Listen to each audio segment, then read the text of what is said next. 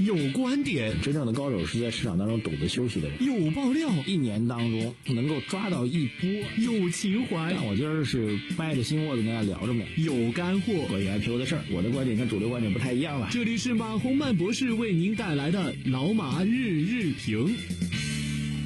好，各位老马日评的听众朋友们，二零一九年的七月二十二号啊，这个音量稍微调大一点，因为今天呢，对于整个中国资本市场。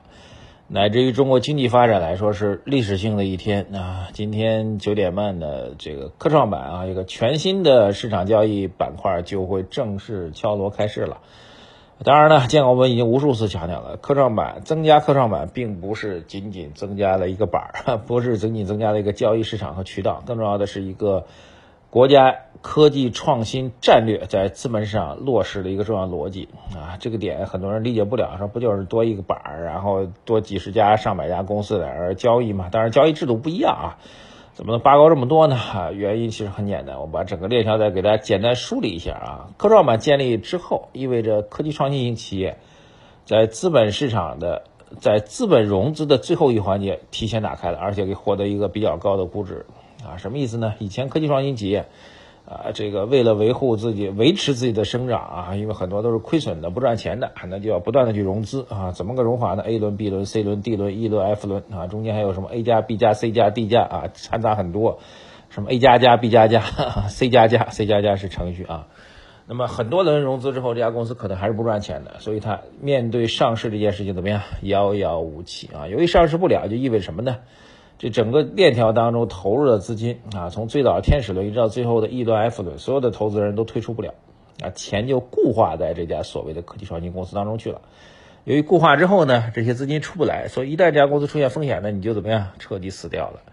所以现有的资本市场可能以前到了 E 轮、F 轮还不能上市融资啊，或者也不能变现、不能退出吧，对于投资人来说，那现在可能到了 C 轮、D 轮啊，就可以登陆二级市场了。啊，这样之前所有的投资金呢都可以实现一个变现退出的渠道。退出之后的这些钱干嘛呢？一方面增值了，很开心啊；另一方面退出之后他也不会闲着，也不会去存银行，还会再去投资科技创新企业。所以整个科技创新企业和资本融资投资的这个渠道是高效率的，以善变型的形态去全面的提升和打开了。那这就是所谓科创板不只是一个板的真正的含义啊！很多人读不懂，我们再给大家做一下解释。当然，今天开板交易了，很多这个朋友在后台留言说：“老马给我们预测一下行情怎么走。”哈，我这个思考再三啊，还查了很多资料啊，看看李大霄同志怎么说的，看看杨德龙同志怎么说的啊，看看各个券商的首席怎么说的，最后决定我还是不说了。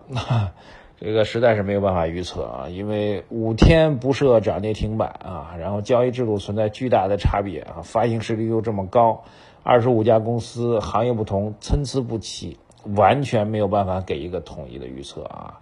这个我觉得，对于具体涨跌啊，特别很多这个中了签儿的朋友问我，哎，今天到底要不要买？明天要不要买？我真的是没有办法回答。如果敢于拍着胸脯回答的人，那是神人啊！本人不是。但是我觉得，对于整个科创板的几个大的方向预测，跟大家来做一下沟通啊。第一个呢是短期啊，这个四天或者五天我不管它。啊，五天不设涨停板吧，先不管它。那么总体来讲，这个整个指数，因为大家人心，所谓人心看涨，人心思涨，这个，所以总体的看法是冲高回落的概率是比较大的。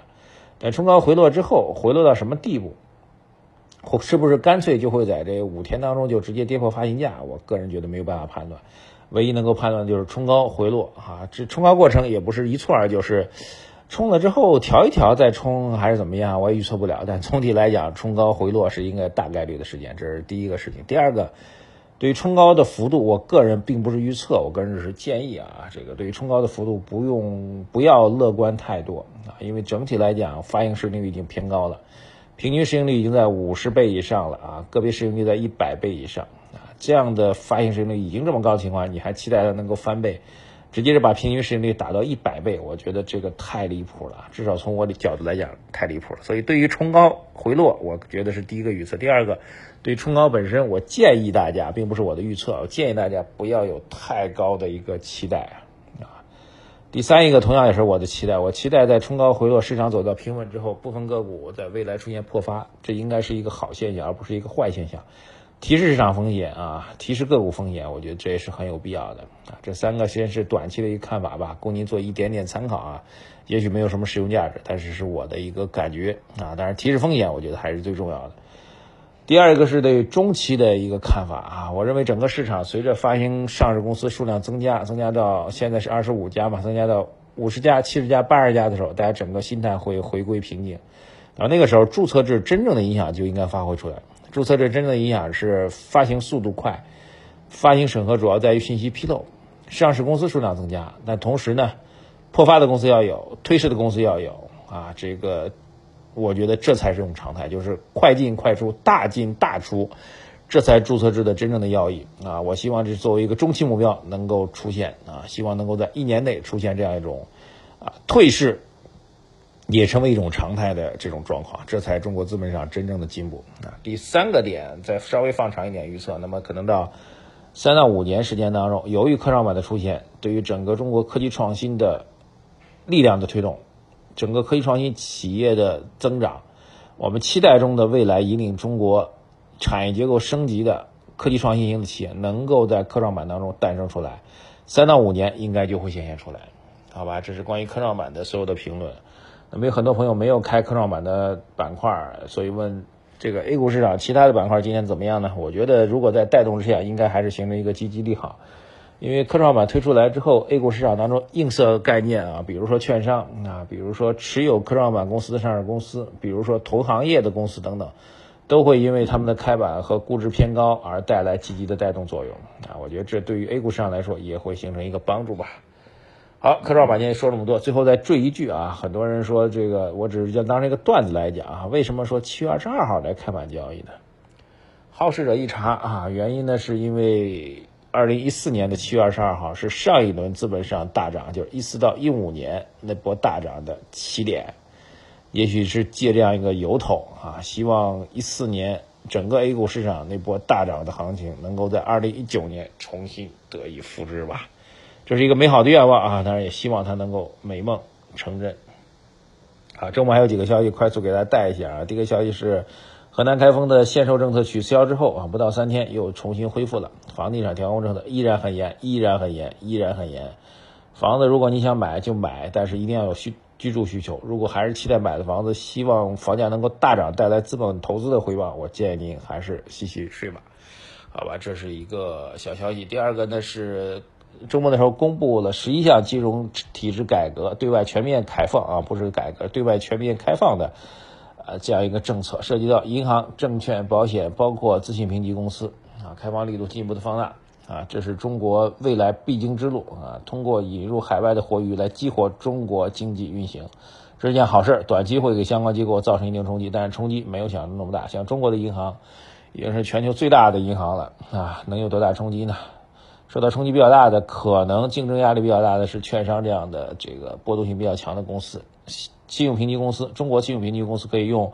弱的一塌糊涂来形容啊，这个嗯，信用评级之不准啊，这个行业信用之低啊，远超我们想象，这样的公司可能会受到这样的行业可能会受到影响比较大吧。还有一个暴雷的事情，大家可能也看到了，这个辅仁药业啊，账上号称有这个十八亿的现金，却有六千万的红利分不出来，这样的公司好像压力挺大的，所以对于。医药类的啊，准确来说是制药类的啊，这样一些公司，这个连续不断出现暴雷，我建议大家要保持高度的风险，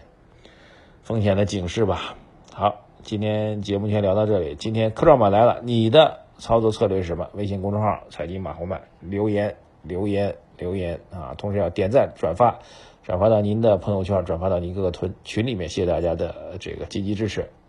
祝大家投资愉快，再见。